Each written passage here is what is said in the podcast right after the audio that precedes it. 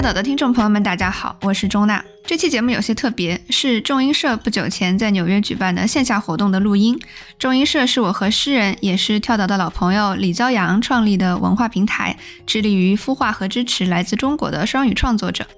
这次活动的主题是女性跨界写作，我们请来了诗人、纽约大学电影学院教授张真，以及前不久出版了剧作集《我是月亮》，同时也写电影剧本和小说的剧作家朱怡，还有即将出版中文小说集的推想作家兼谷歌程序员牧民。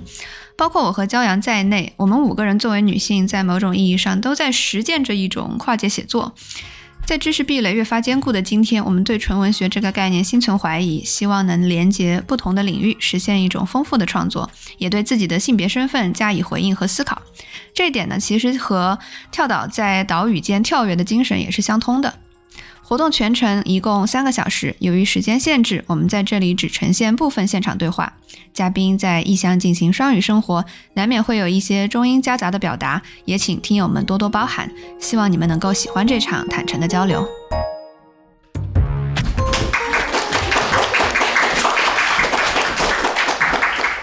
就正好今年也是陀思妥耶夫斯基的两百年周年纪念，我就觉得小说作为一种。呃，探讨思想、传播思想的这样一种容器，已经在当代算是比较少见，而且承载思想的这种小说，其实是非常有煽动性，它是非常危险的一种小说，或许也是当下比较少见的一个原因之一吧。然后在美国呢，文学的问题又又是这种身份的叙事。然后我今天在看三位的作品，我就突然有一种陷入一种迷茫感，就是我不知道我自己该写什么了。因为说实话，你们三位。都是在处理自己在异乡或者说成长以来的这些经验，但是你们做出的选择是截然不一样的，所以我就特别想问你们，就是在美国这样一个你不能不谈身份的一个环境里，你们是怎么认知自己的身份的？你们是怎么和他相处的？嗯，呀，我刚才看这个。环境看你们的这个观众，还有在场的嘉宾，觉得这个大家都是济济一堂，都在讲这个汉语普通话，感觉就是可能是在上海、在北京某个空间那样的。呃，甚至可以回想到以前八九十年代，我们在国内做一些小型的诗歌朗诵会啊什么的，所以觉得有一种很很科幻的感觉，很穿越。其实我刚才没有提到的一点，就是为什么我逐渐跟母语写作呃发生距离，是因为在我移民的时代，在我去欧洲到这里。最初读书的时候，你们还没有出生很多。还有就是中国的这个四十年的这个改革，这个经济的突飞猛进，还没有产生这样的一种群体，这样的一个呃流动的跨文化的群体。然后我自己教的学生也是从 zero 的 mainland PRC 学生到现在这个群体里面都是四分之一，甚至二分之一，有一两个课基本是华人学生，大多数你就就就觉得。啊，我这个离开中国，当时就觉得离中国人越远越好，怎么现在又转了一大圈，全是中国人的感觉？所以这个可能你要说身份的话，我想到的就是故事。我觉得身份不能。就经验人的个体的不一样的这个 trajectory，这个记忆，呃，不能就是说拿这个作为抽象的名词概念套在自己身上也好，套在别人群体上也好，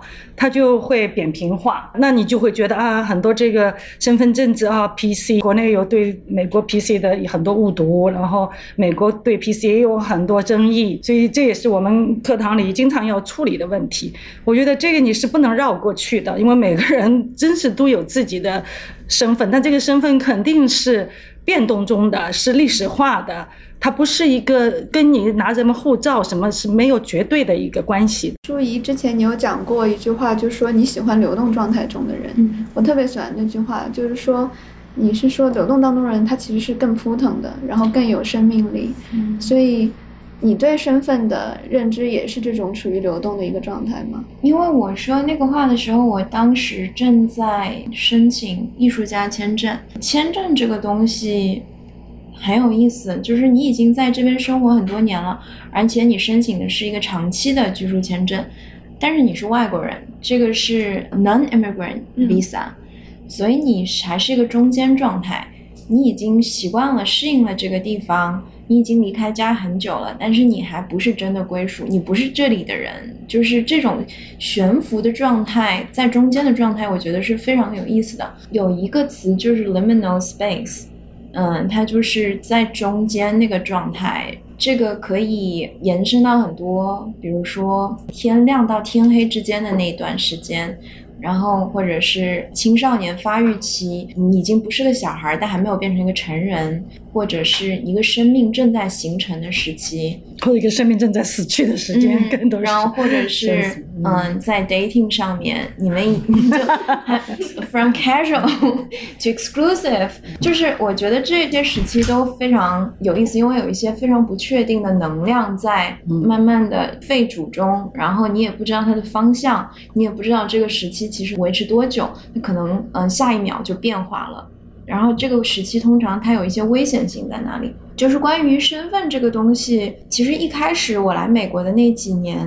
嗯，我对这个词的感受是很疏离的。就是作为一个学生，你是生活在一个气泡里的，就是每个人就是对待都不一样。当然你会有很强烈的 outsider 的感觉。毕竟你的语言啊，你听说能力啊，你感觉跟这个周围的这个 party culture 还是隔了一层嘛。但是这个东西对我来说，就是我也没有时时刻刻把它跟我是一个就是中国人、外国人这个身份联系在一起，因为我觉得我哪怕在国内的时候，就是我在学校里也不是一个很主流的人。就是我小时候一直是差生那种，乱说乱动的那种，然后偏科很严重，所以其实自我定位一直是个有点 outsider 的，尤其是就是我们对身份的理解其实是很概念化的，就像张真老师说的，就是最明显的两个东西，当时给我感觉就是关于中国人或者是亚裔华裔，一个是那种。就是中国那个文化输出，什么大熊猫啊，然后什么京剧啊、茶叶啊、那中国结啊，是一个很标签化的东西。就是我不觉得这个就是真的是中国文化。我在中国生活着，我也不是天天唱京剧、看大熊猫的那种。然后另外一个东西呢，就是亚裔美国人或者华裔美国人。他们的这个创作和他们生活里占非常主要的地位的一个反歧视，然后他们作为一个少数族裔的那种不断的嗯为自己争取更多权利、控诉不公的待遇，以及回顾他们的移民的历史、家族的历史，这个东西对我来说也很疏离，因为我是本来就是多数族裔的一个国家来的，所以我没有这个焦虑，而且那个时候我就感觉到了。周围人对我的一种期待，尤其是对我创作的一种期待。而且我来的时候是二零零八年，其实就是从那几年开始，越来越多的中国学生开始出国学文科、学艺术。所以就是在就是那个时期，大家不知道我是什么什么东西，就是 就是他们。觉得我写的东西跟他们一直看的 Asian American Chinese American 的作品是不一样的，他们不知道该把我放到哪个盒子里。其实，如果你想红，如果你想要在商业上获得成功，就是一个规则规律，就是你要有个商标嘛，就是你是非常好认的。当没有办法辨认你的时候，他就没有办法 marketing 你，他就不知道怎么可以用你。所以这个是我一开始觉得非常反感的。然后我的写作，其实在我念书的时候，就是其实跟身份没有关系的，都是就是关于人的 relationship 呀，人和自己身体的关系啊，和家庭的关系啊这些东西，是其实是从我开始申请毕业之后申请艺术家签证 O1 签证开始，开始真的是跟这个。你的身份开始发生关系，就是从法律、从社会规则和从哲学的角度开始考虑，就是什么决定了我们是哪里的人，人为什么要离开家，又是什么决定了我们会回去？包括看这个移民的历史啊，国家之间的政治啊，这些东西就会思考，以及就是你在这个社会上跟人的接触越来越多、越来越多，很多隐形的东西开始变得显形，就是你会发现。身份和身份政治并不是原来你认知的这两大块，就是很标签化的东西，它会非常非常复杂，对，就是像毛细孔一样深入你的生活每一个部分。然后就是当你有个问题的时候，你就有艺术；然后当你就是这个东西非常的 bother 你，让你困惑，让你焦虑，让你觉得 fascinated 的时候，你就会开始。写作关于这样的故事。我之前看你好像也吐槽过，说就有的当代剧作，它好像要在一部剧里面把所有中国土特产元素的东西都要糅合在一起，然后在一部剧里面表现中国的所有社会政治问题。嗯，对。然后好像要写成那样子才可以，因为我平时是写诗，就是在诗歌界也是这样的，就好像诗歌要写成政治新闻，然后而且他读你的诗的时候不是在。看一首诗，而且他就是在看你，就是想要知道关于你的故事，就你发生了什么。而且我们之前就开玩笑说，如果你在诗里面不用拼音写几个奶奶，你都没法得到发表。就是首先，我觉得你要意识到 what's going on around you。首先，我也是知道他们会对我有这个期待，就是这种 stereotype，how do you play with it？还有一个就是。嗯，看你要什么，还有看你自己的个性是怎么样。那他期待这个，我不给他，那又怎么样呢？嗯，其实村上龙有一本书叫《艺术创业论》，好像差不多是这样这个吧，就很实在的一本书，就是就是教你就是怎么样用艺术获得什么商业上的成功之类的。嗯，然后它里面有个概念就很有意思，就是赏味期限，你的作品的赏味期限。其实你在做一个作品的时候，你想着这个东西的赏味期限是一年、五年、十年、一百年都会不一样的，做出来的东西都会不一样的。那我就希望我的东西可以两百年以后还是站得住，不会就是觉得 shame of it。就是我虽然是在这里写作，嗯，然后有一些是翻成中文啊或者怎么样，但是我就希望不管是哪里的人。就是看到我这个作品，我都不会觉得很羞愧或者是很尴尬，因为我觉得有一些作品，他在这里写了，然后被国内的人看到，或者他在国内写了被这里的人看到，或者被世界其他地方人看到，就是这种不诚实的东西会非常快的就出来，所以我觉得这个是一个，就是你要过自己这一关。对，说得好。嗯，我就记得我刚来的时候，会有导师跟我说：“你去看这个人写的，他的。”文笔特别实验，然后我看到之后，其实就是他会把成语直接直译成英文，然后他们他们就会觉得这个太诗意了，太实验了。真的，我觉得是这种文化之间的这个就是信息不对称，因为有很多人的作品，其实你看他其实在打一个时间差。对对对，而且不能占别人便宜，就是别人不懂，但你不能占便宜。嗯，对，我就记得我刚来那几年，然后我就 date 一个男生，他有。跟我说说什么？说哦，your little spoon, I'm big spoon。我觉得哇，好浪漫的讲法，是不是你自己想出来的？后来，后来现在发现哦，原来 big spoon, small spoon 是一个非常非常常见的 一个说法。那我们今天其实在场的都是女性创作者，这也是我们在邀请完嘉宾之后才意识到的。嗯，就很想问问你们是怎么。处理女性这样一个身份的，因为我在读到张真老师的采访的时候，就你有提到，其实作为女性要处理非常多的身份，是女儿、母亲，然后妻子，所以然后但同时你又在做研究，如何平衡生生活与学术，就变成了一个您的一个课题，所以还挺想问问您当时是怎么处理这个身份的，以及您现在也是怎么处理这个身份，在您的生命历程中发生了什么样的变化吗？作为女性的身份，还是我对女性主义的认识，这个肯定是会有变化。我想刚才讲到的这个身份的历史性，肯定也是包括这个性别身份的。在呃社会主义时期和后社会主义时期的中国，女性主义是它有一个不同的。呃，认知和定义啊，因为在那个语境当中，在这个妇女解放、中国革命的这样的一个大前提下，我们在这边说的这个女性主义作为一种个人主体意识和这个自主的，从这个还有文化美学的建设这样的这个它的路径是不太一样的，一个是自上而下的，简单来说吧，一个自上而下，所以很多到了八九十年代。呃，我们这一代这个写作者、创作者、呃，艺术家等等，都想要突破那样的一种禁锢，那种加给你的，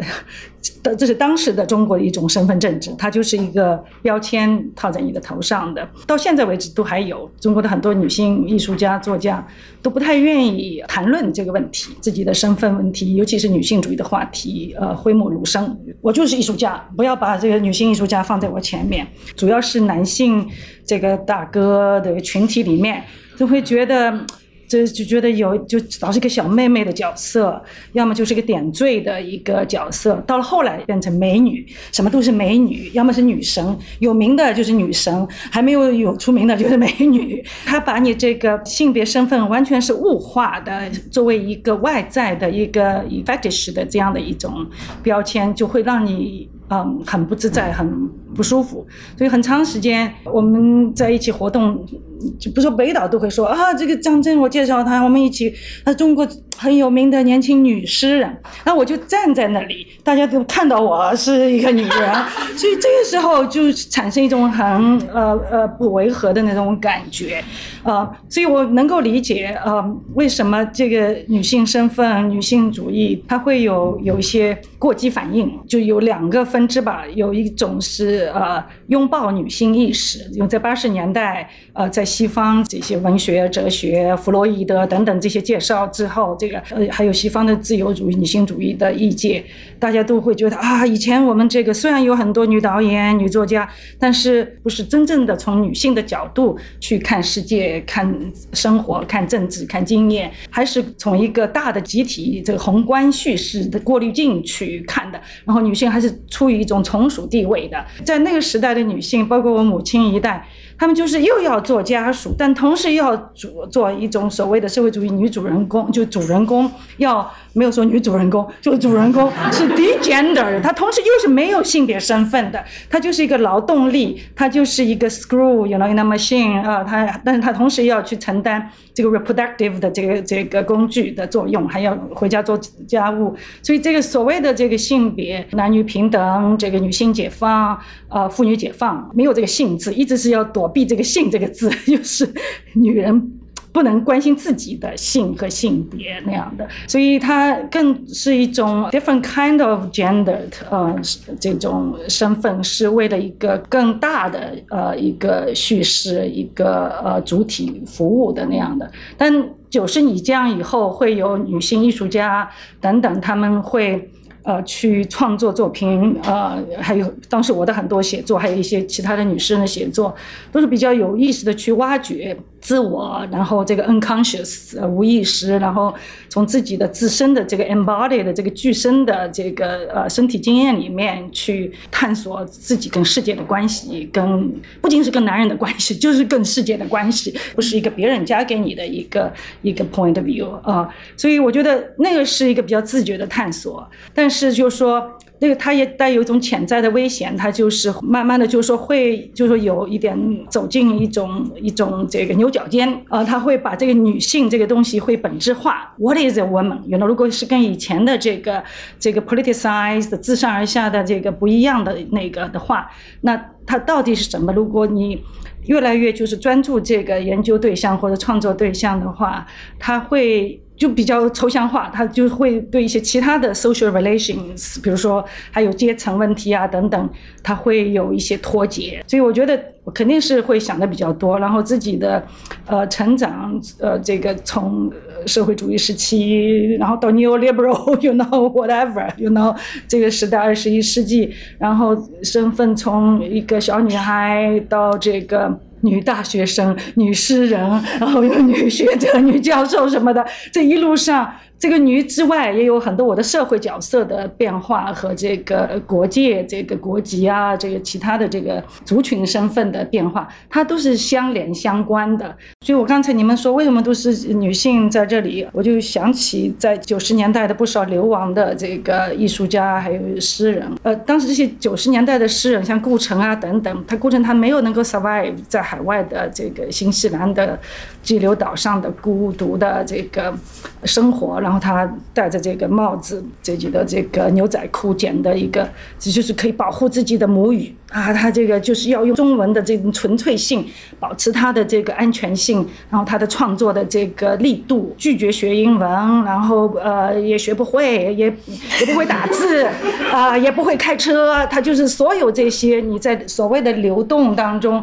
我们现在讲这些 transnational。呃，mobility 好像很轻松，就是对会掌握这些工具的人来说是一个 freedom，但对缺少他有某一种 resistance，但是也有一种 disability，而且他觉得他作为诗人，他不能就是让自己的这个语言稀释掉。然后他就如果英文学多了，他中文就不行了，就会是这样的某一种。有的时候我的中文词儿就想不起来了，那样的会，这个成语只能说一半了。比如说，然后进来的反而是英文的成语那样。性别这个是一个很大的光谱，有女性也有各种各样的女性，男性有各种各样的男性，还有很多 you know transgender。原来在国内的时候，他就是被雇成这个。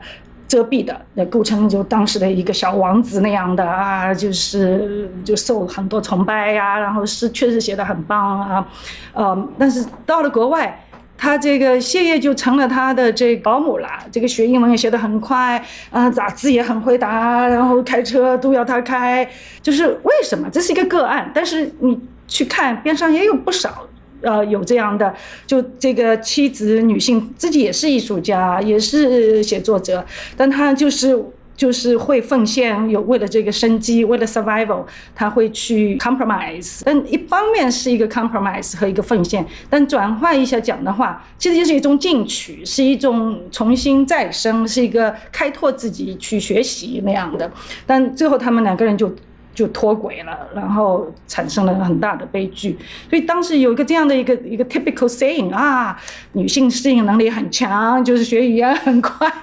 然后这个文化身份好像。一就是这种 ease into，you know 也比较容易。就是为什么对这个死守这个所谓的母语或者你的民族性，这个 national identity，我们讲那么多 identity，这个国族性啊，男性好像就是我不能说 generalize 哦，especially you guys here，就那个时代的呃这个八九十年代那些有抱负的知识分子、艺术家等等，他们很多都回去了，所以那个诗人就更难要 survive，所以他。他们像这个我认识的那个朦胧诗的诗人，大部分都回国内去教书了，多多啊等等。呃，北岛也基本就是在华语、香港、大陆之间跑来跑去那样。所以他们在这个异乡，在一个非华语的地方，很难就说这个生根落叶开花。但是为什么这个呃，在这样的一种选择上，人生选择上也好。呃，这个或者说国籍的选择，这个为什么就是某些女性不是那么在意这个 border 语言之间的界限或者国家之间的界限，感觉是这个地球呃哪里都一样，我到哪里都可以 这个种一棵树，然后它会这个生根开花落叶结果实啊。如果有一个母语，有个文化身份的话，我就带着它走。母语就是你的家，就是你的国家，你在哪里都可以。然后你可以有新的这个第二个语言、第三个语言，它都可以成为某一种上一个 home language。我觉得母语可能应该用 home language，你可以有 multiple homes，so you can you have multiple home languages as well。这个可能我因为自己的孩子在美国长大，然后也是双语的、三语的，所以我还是有感触。我觉得 adaptability 在这个呃圈子里面、行当里面，我所看到的故事里面。比较多的还是女性的适应力比较强，那个流动性比较显著一点，而不是死守个身份阵地。嗯，听出来了，就是直男就是比较容易被折断，然后然后女性的话就是流动的更容易。也许呀，直男可能就是背负了太大的这个呀，一个是 ego，还有就是以前这个叫什么“匹夫有责天下”什么的那个，就觉得要要为公为国，就是要要 hold。out 这个这个东西，最后的理想的世界就是我们不用谈女性、男性啦这样的。像我儿子的一代，他这个 college application 他都自己都填 I'm not male，you know binary，就是他不要被这些东西框住了。然后你就 have to you know 削足适履，把自己放进那个小小的盒子里面去。就其实女性文学这个东西 是一个很有意思的词，就是它一直像是一个很小的一个 category，就是但凡女性感受多一点的文学就会被归类到女性文学。那你作为一个女性作者，那你要写什么呢？这个东西一直是我觉得是带有一些就是有一点矮化的、污名化的。然后，嗯，那我觉得我自己的。这个创作之路，或者这个整个这个嗯事业规划，我就觉得我一直在 struggle with，就是我希望被认真对待，因为在我们这个流行文化里，或者是传统文化里，就是女孩就一直是被视作是辅佐地位啊，或者你看那个搞音乐的，你就觉得女孩是骨肉皮，然后诗人哇，就是好多女孩喜欢这个诗人，想睡他，什么献身为艺术献身。然后每一个艺术家背后都有几个女神缪斯，但是我从小我就我看到这个我就非常明确的，我不要睡乐手，我要去做那个上桌玩的人。对我来说更重要的是我的 voice，我要说出来，就我要做那个创作者，嗯，我要做那个在桌上下棋的人。然后呢，这就会产生一个很有意思的倾向，就是我就会试图去写一些很宏大的题材。因为这个是我希望被认真对待的一个方式，我会特别去研究政治、经济、历史这些东西。现在回想起来，其实我早期的几个剧本，它的主角全是男的。我觉得一方面是我认为好像是关于男人的故事是更重要、更严肃的故事，另外一方面我觉得也是我当时还太小了，我不敢。暴露我的脆弱性，就是我真实的 vulnerability。我觉得是我后来就是自己感到越来越有力量和话语权和写作技巧之后，就是从我研究生毕业开始，我的主角全是女性。因为其实，在你感觉不是很安全的时候，把你的主角设成一个和你不太一样的人，当中是有个安全距离的。这个写作你会觉得更自由。但是后来，我觉得我不再害怕，就是书写我过作为一个女性独有的这种经历了。正视这些东西，其实是让你觉得非常爽的和非常自由的感觉。就是你作为一个女人，在这个世界上，你的经历必然是跟男人是不同的，在每个年龄段，它都有非常不同的东西，然后也有随之而来的焦虑。我觉得就是非常诚实的写作，就是你真的是你关注什么，你在想什么，你想解决什么，你人生的问题，你就去写那个东西。嗯，也有可能是因为我后来随着年龄的增长，就是我这个女性的属性在生活中更加明显了。因为可能更小一点的时候，大家都是学生。男学生、女学生，就是也生理上，就是在那个个人生活啊，或者是求职啊，或者怎么样，也差别不太大。后来是差别越来越大，尤其是你到了这个某个年龄之后。作为女性，你的婚育问题跟男性的处境在这个社会里又是不一样的，所以我觉得这个都是非常珍贵的。那你叫这个叫女性文学也好，男性就是就无所谓嘛，你叫什么？我现在看一些作品，其实我是能够非常清楚的看到这个作者的性别在背后是扮演什么角色的。就是我看很多小说，我可能早年看没有觉得很明显。现在看一些，我一看就是这肯定是男的写的，就是一个女性角色出来，就是就是打一照面，这个描写就转移到胸和屁股上了，以及以及这个主角会想象跟他之间即将发生的这个可能的性关系或者是恋爱关系，那这个女人写女人不会这样写的，这个就是对我来说本能的不舒服嘛。那我自己的写作，我也不会想说啊，我一定要写个非常女权的东西，非常女性主义的东西，我不可能是这么想的嘛，一切都不可能是概念先行的。那我就是写我喜欢看的东西，我觉得看着就是真实自然的东西。嗯，我研究生时候的导师他就说过一句话，他就说他写的所有的戏都是他自己想看的戏，那他自己也不是外星人，所以他想看的戏肯定也有别人想看，就是一个很简单的。那我们再问一下，呃，牧民老师，在科幻小说中，女性创作者跟男性创作有什么不同？其实这个问题也也也挺难回答的，因为呃，国内外的情况不太一样。嗯，首先，对对对，就是我们刚才讲了，就是国科幻或者说推想创作这块，国内国外的发展的阶段不太一样。国外的话，就是可以看到这两年的雨果新新闻奖，呃，包括 Locus 那个呃 read 对他们的 reading，就是女作者是非常多的，然后女作者也非常愿意去用这个呃 speculative 的方式来表达自己，然后性别问题也得到了挺充分的讨论。呃，但是在国内的话，呃，其实我经常被认为是男作者，然后还有很多我我觉得我一直会被各种认为是男的，比如说。对我的名字，然后我的工作，然后我写科幻，就包括我发现咱们这次这 event tribe 上写的我都是 he，就你们都是 she，我是 he。对对对，你看这个 Google 它它自己他就有问题哈，他一看这 programmer，然后 sci-fi writer，他就给你翻译成个 he，就就是对对，就就是就是这样的，所以你就我就会发现。嗯，就我好像一直都在面面对这种问题，乃至后后面我就不会觉得这个特别是个问题，因为呃，其实最早的程序员其实是女性啊，女性非常的多，呃，像 Grace Hopper，就 debug 这个词都是 Grace Hopper 发明的，呃，她就是纽约我们的程序员祖奶奶相当于，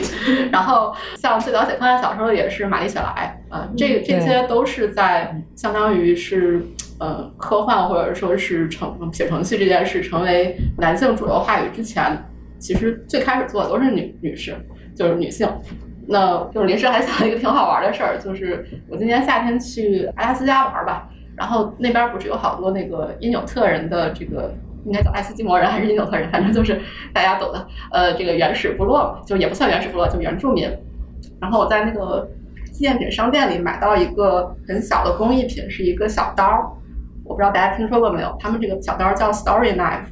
这个 Story Knife 是什么呢？它一般是象牙或者高柳木做的，然后它专门有个小纸条给你写。这个是因纽特人的小女孩在五岁的时候，爸爸要送给她，就是五到六岁之间只能送给小女孩。呃，它用来干嘛呢？就是讲故事的时候，因为因纽特人没有文字嘛，他们是小女孩在。在那个沙地上画这个东西，他特别写了，男孩不能用，为什么？因为男孩去打猎的话，就是会给他们带来这个坏运气，实际上是，所以他们是就是认为 storytelling 讲和画这个东西是最开始是女孩儿，至少在这个 印度特人的文化里是女孩儿最早是 creator，其实是女女孩儿，而且就有一个非常 严格的年龄限制。你知道人的这个进化是，或者说是人类的这个文明历程是经历了一个非常长的这个冰川期的。呃，包括我今年秋天的时候去过一个叫 Seneca，呃，在纽约西边的一个呃，相当于呃印第安自然保护，不能说自然保护区，就印第安保留地，呃，reservation。他们也讲到，就是因为纽约东北部冬天也是非常冷，所以它有那种长屋叫 long house，冬天大家的活动就是在 long house 里面讲故事，啊，这个可能是在文字出现以前的一个非常 typical 的人类活动。那我们知道就是。在古代，大家还没有进入这个文字或者说是呃这种农耕生活的时候，可能会有狩猎采集者这样的一个生活模式。那狩猎的一般是男性，然后在采集或者说是在这个大家一块儿呃编织八卦可能是女性。所以大家可以看到，包括 Story Knife 这个故事，就可以看到，其实女性的 creation 的这个源流是很久的。就讲故事这件事儿，可能最早就。就是女性的这个 responsibility，因为你打猎的话，你没有那种一大堆人聚聚集在一起，然后。大家还要在这儿讲，动物都跑了嘛，对吧？对，这个呃，就包括现在我也注注意到一些很有趣的事儿，就是现在比如说大家可能男生会更喜欢玩所谓的枪车球的游戏，就就是呃，就比如说枪车球，对，这个是因为我也玩游戏，但是我不太玩枪车球。对我，我觉得就是这可能是有有一点这种原始的情节在里面。我我也认识一个男生，他喜欢玩 Witcher。Witcher 里面有很长一段时间骑马，我说这有什么好玩的？就一直骑没有情节。他说这个非常 relaxing。对，所以这个这当然可能也是我的刻板印象。所以我想说的意思就是什么呢？就是就是另外一方面就是 gossip 或者说 storytelling 这件事儿，就是女生完全是不弱于男生的，甚至我们可能会在历史源流上比男生更早的接触，或者说更早的去习惯这件事。所以我觉得这个对于 creator 来讲是非常非常重要的，尤其是作为 creator，我觉得这件事儿是没有没有边界的。像科幻这边，虽然大家可能听说过的科幻作者，或者说看的那些大荧幕改编的科幻作者，好像都是男的，但是实际上不是的，就是女作者非常的多。比如说像我非常喜欢的，但是国内引进之后可能反响没有那么大的，像厄斯拉·勒古恩，呃，写的《地海》系列以及《黑暗的左手》这个系列，就是海洋宇宙这个系列的，呃，像玛格丽特·阿特伍德，这些你如果去读国内的科幻的所谓的文章的话。你会发现，读这些文章的人跟所谓科幻圈里拍科幻电影的人可能不是一帮人哈，因为国内的科幻圈它呃有一个有一定历史原因，就是它的审美之前是比较偏男性的，呃，然后新浪潮之后的这些女作家的作品会。有引进，但不会像呃黄金时代的像青天大海那么受欢迎。包括我们知道的像刘慈欣啊，还有就是韩松老师他们四大天王，包括新一代的作者，大家还是会有这个惯性在这儿。呃，但是实际上新作者就是科幻作者，我认识的最大胆的知识储备或者说是最最往前走的都是女生啊。大家可能我不知道看没看过，可能没看过或者都没听说过，因为。我觉得女作者的一个，至少科幻里边的女作者，她们都非常的愿意努力干，然后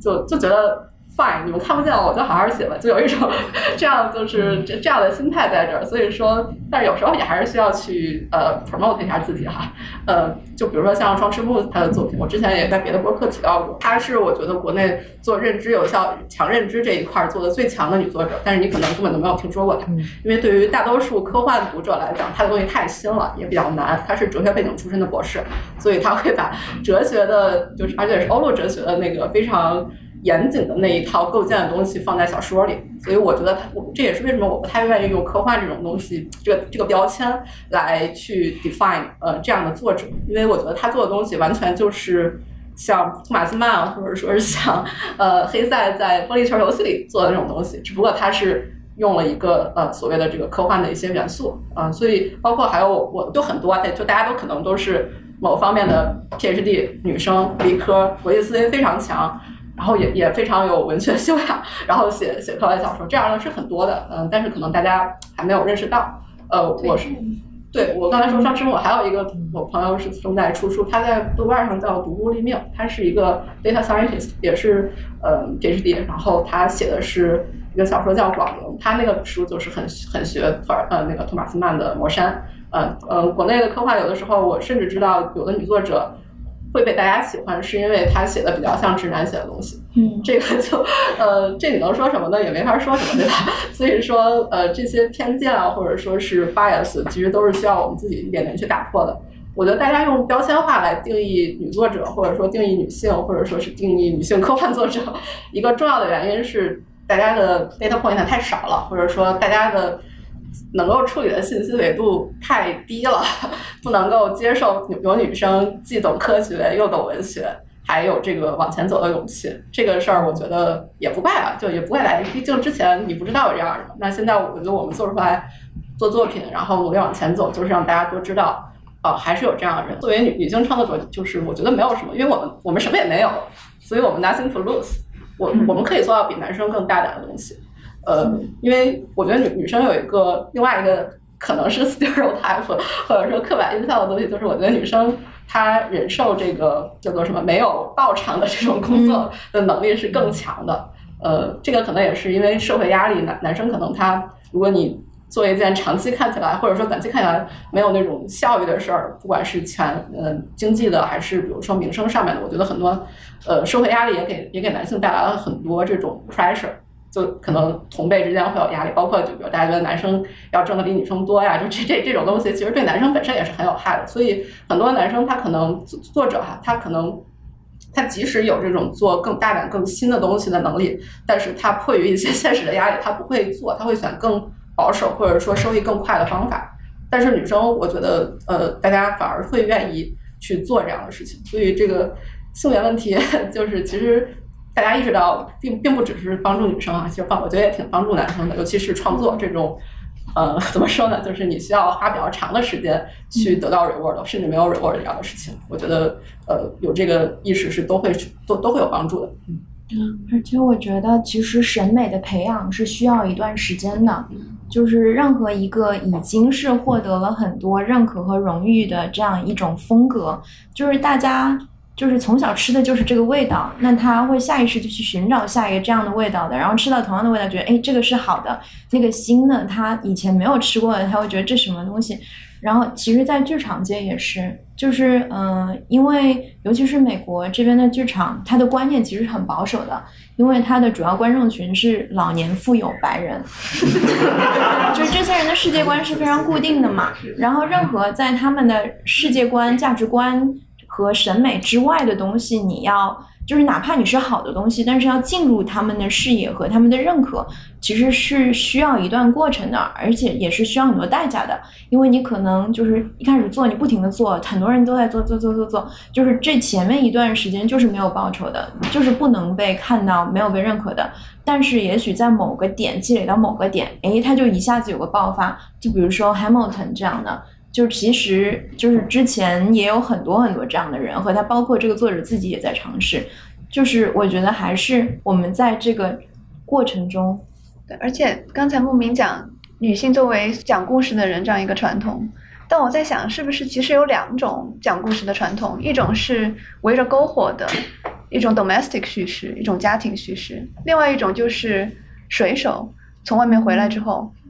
他们也是天然的一个讲故事的人，所以有一个家庭叙事，同时有一个水手叙事，所以把它变成当今的影视的话，其实就是一部分就是《The Sex and the City》这种故事，另外一种就是比如说《兄弟连》这样的关于战争的、关于历史、关于世界的一些故事，或者说科幻呃这种叙事。所以我在想，其实男性也可以关心家庭叙事，女性也可以去写水手叙事。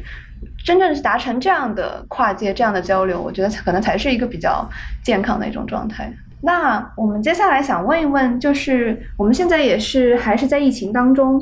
就想问一下三位，就是疫情对你们的创作带来了什么样的影响？像张真老师，您之前提到说，疫情到来对异乡人其实是一种觉醒，因为伴随着疫情有很多反反亚裔的情绪，同时我们要去消化它，同我们要在当中生活，同时可能我们的创作接下来也会处理这样一些。主题，所以就想问问您是怎么看呃这件事情？看我们大家都戴着口罩，其实还都提醒我们，还是我们在一个非正常的状态下。但这个非正常已经变成一个新正常，对不对啊？如果不是这个新冠，可能是另外一个新新冠等等啊。所以其实这一一一两年还是很艰苦的，还是很困难的啊。我从自己来讲的话，那跟一个青春期的孩子，呃，要固守在一个城堡。里面，因为原来的话还有个公共的世界包含在这么一个小小的空间里面，这个家庭 home 这些都被 redefined 是很困难，因为这个家庭又成了你的一个办公室，啊，又在那里教课，又在那里做饭，又在那里 parenting，you know，就是本来我的 multiple roles 可以在不同的时空里面去展现和表演，有相对一定的自由度和区隔性，那这个都在一起的话，那就像一个封闭的室内剧一样的，全部一起上演。啊，所以这个从本身经验来讲还是很厉害的一个 learning brains 啊，但同时呢也会有大家都会讲哦有这个 silver lining 啊，如果从创作来讲的话，写作呃创作的话，我发现我反而就是在这个一段这个隔离啊这个封闭的时期更集中。更多产一点，就是呃不会因为这个奔波，呃很多会啊，你就比较 concentrated。那可能很多写写作者就是要需要这个环境，一种相对寂寞的呃那样的环境去思考、去创作、去写作，嗯，所以这个倒反而是很奇怪，有了那么一个效应。所以我做了一些事情，可能有三个 projects，我觉得就是在这个疫情当中。形成的啊，正好是三个不同的面向。一个是 design 一个 new course，就是回应这样的 pandemic 下面亚裔歧视 Asian American 的这种身份 identity。以前没有想到自己走在纽约大街上会被人家这样看，然后或者甚至被 attack。以前虽然就是有所谓这个歧视，但很多是比起这个我们的黑人兄弟姐妹还是很要 soft 很多的。所以我就 design 一个课叫做这个，原来就像是。Asian American you know women filmmakers，因为像赵婷啊等等，因为我们现在有个 New Chinese American Wave，New Wave or Asian American Wave，有还有韩裔的等等，就是非常振奋人心的一个时代。就我想，哎，这个正好就是。几代不同的这样的移民故事叙事，对，有在很歌火的、很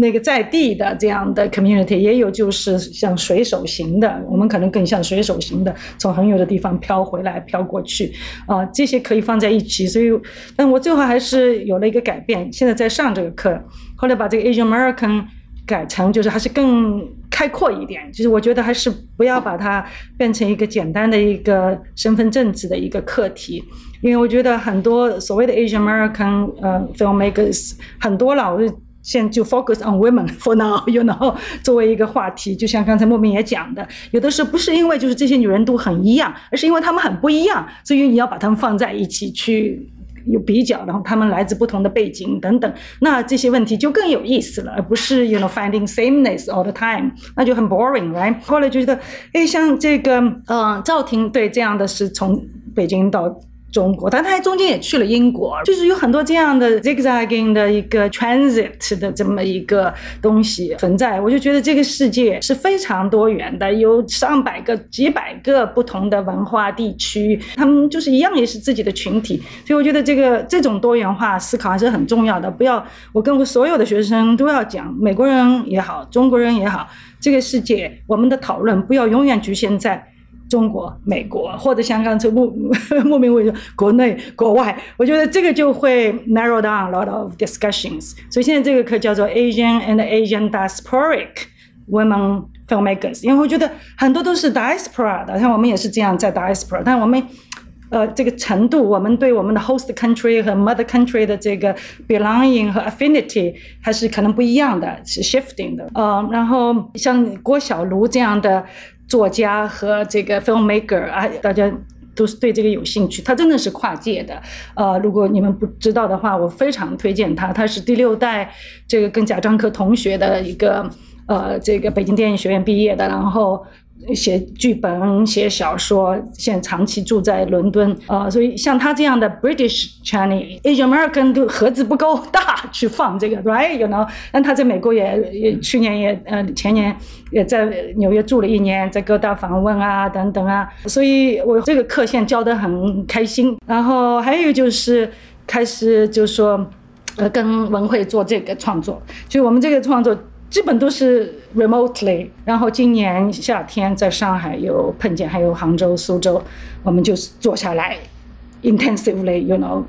看我们的文案，看我们的视频，然后把很多这个结构啊这些问题、影像的这个处理啊，呃，历史影像和当下的影像的比例啊，还有对上海的老电影的应用，怎么样不要把三十年代的新女性电影，呃，那基本都是男导演拍摄的，对不对？男导演拍像那个孙瑜啊、神女啊，这个等等呃，大陆啊这样的电影，那里面有一些这个女性主义的意识很。重要，所以我们可以去去采用，就是我刚才说的，跟历史学习。为什么某一些关于女性问题、性别问题的讨论，在当下的中国反而感觉会有一种退缩或者退步，相比这个呃二十世纪初，甚至，所以我觉得。这个是很有意义的，但是我们一定就是我在这个过程当中很警觉，因为我也是上海人，你也是，就绝对不能消费这个老上海的影像，不能来很多广告牌、香烟招牌啊什么的。那文慧是北京人，那他就是看到所有的上海东西都很有兴趣。就有的时候一个北方的中国人看上海像一个外国人看上海那样的，所以我就会要觉得我们要小心，这里这个就是不要。多用啊，这个，所以我们在这个疫情当中，大部分时间通过社交媒体 Zoom 这样的形式完成了这个创作过程。所以这些。应急的不得而已的措施，有的时候反而是一个激发你的这个创作力的一个条件。如果你把这个限制化成一种可能性，嗯，还有第三个呢，就是什么呢？就是其实是两本书，一本就是我现在要完成一本华语女导演、当代女导演的一本学术著作。因为刚才像莫名讲到，我觉得一个这个群体的这个呈现。这个 criticism 这个也是很重要的，这个 review 啊这样的群体，这个发行、推介、宣发，这个文艺批评机制是很重要的。这然后他跟读者达成有可以搭桥，有可以建立通话的通道。所以我其实一直就是在作为学者在做这么一个使女的角色，就我很乐意为女性创作者做一个文，就是说这样的一种使女角色啊，就把自己。放下自己的这个作为创作者的 ego 放下，所以很多这些时间本来可以我自己去写诗啊，写什么啦，但是我觉得这个是很重要的一一个群体建设的工作。那我也做策展，也做这个写作的推介、话语的建立，我觉得是跟创作应该是一体的。所以这个就是我刚才前面提到的，就是。女性意识当时更多的被接受为一种个体，就是我们以前太没有个体了，跟家庭也分不开，跟国家也分不开，跟男人就是更是分不开，就是要依赖他们，要怎么样？但是就是就拼命的想要做一个。像 Virginia Woolf 说的那个，要独立自主的，建自己的房间，有自己的钱包，但是那个就是会让你进入一个很孤立的状态，也会，对不对啊？那就说这个 Western 的这个 individualism 跟这个其他的历史文化渠道出来的新女性。和摩登女性，我们追求的这个主体，我们又要独立，但同时不一定说要在孤立的情况下去完成你的事情，要像一个 super woman，you know I can do anything without any help。所以我觉得这样的一种互助的集体的群体的意识还是很重要的啊。然后跟这本书有一点关系的，或者跟其他的其他有关系的，就是想写一本一个自传体的非虚构的书，就有已经写了好几个。，SA 多少年？这里发了一个，这是用英文写的。就我现在更习惯用英文写作，用中文好像直接写的话，只能写日记。我写日记的话是用中文，就是反正字写错了，人家也不看，不在没关系。有的时候中文字写不出来，我就用拼音写一下，或者用英文字填一下。呃，写诗也是很直接，就是一个好像。中文可以直接抵达的，我也用英文写过诗，然后就觉得就像不一样的人写出来的，就是那种 English creative writing class 的那种写作，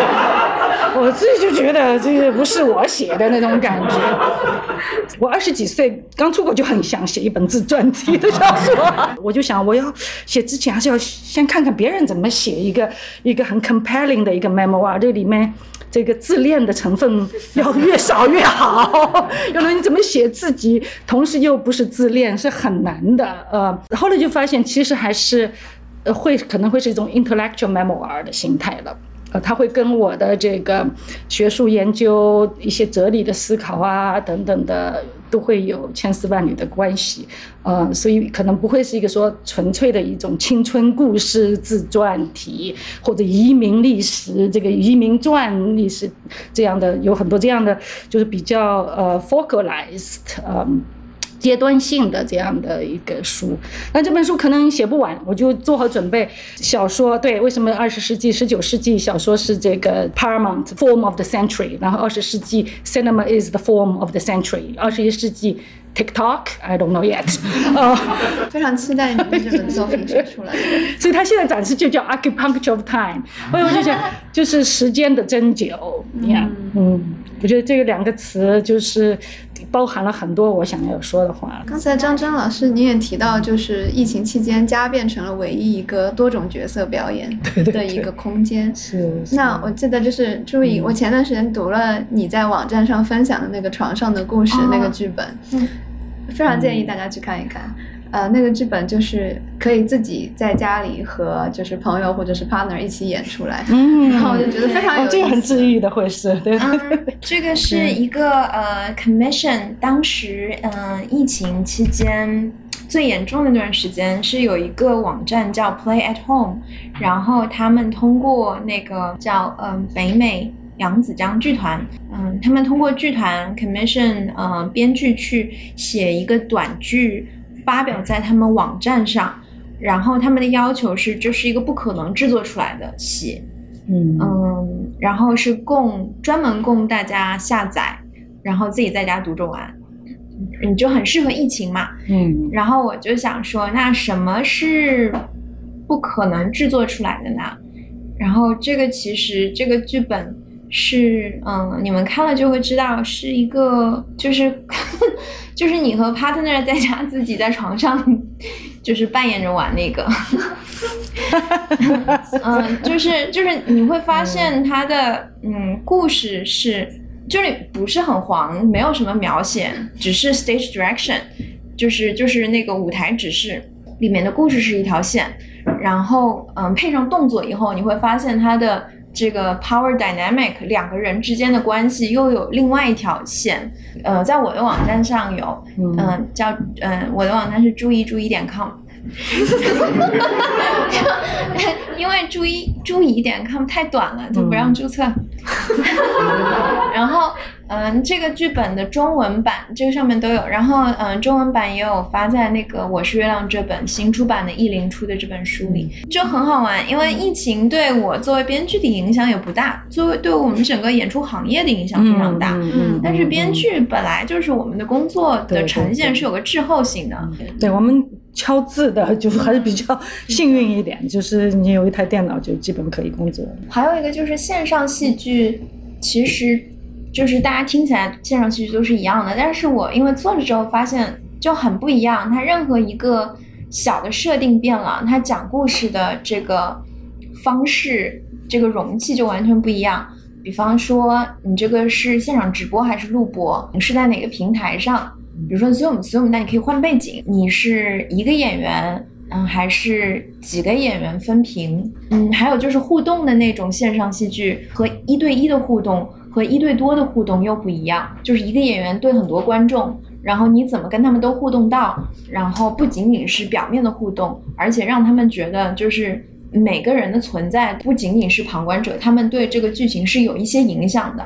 然后他们有这个参与感，有进入感，每个项目都有一些不同的地方，这个也是蛮有意思的。而且我们很快就会看到，在这个一年一年半里面，整个线上戏剧它进化的非常快。嗯一开始几乎全是朗读会形式的，后来你就会看到它会开始 play with the media，就是所有设置包括。比如说，哪怕是一个演员，那你 Zoom 上面，你电脑可以登录一个账号，你手机可以登录一个账号，然后你可以露出脸和不露出脸，就是这种，你又可以把它作为叙事的工具去玩，然后再到后期就出现了，它像拍电影一样，就是因为这个荧幕其实就是跟电影呈现很像嘛，然后它会加入很多像动画一样的东西，就很有意思。任何一个 vocabulary 掌握之后，就都可以玩出很多花样。对，太有意思了，就感觉是那个媒介和手段，它又改变了我们的那个 narrative 和我们叙事的方式，让我们就打开了新的思路。对，而且我觉得你的那个剧本从公共剧场这样的表演变成了一个在家里面玩的游戏。嗯，我原来写的时候就是想你自己家关起门来自己玩玩算了，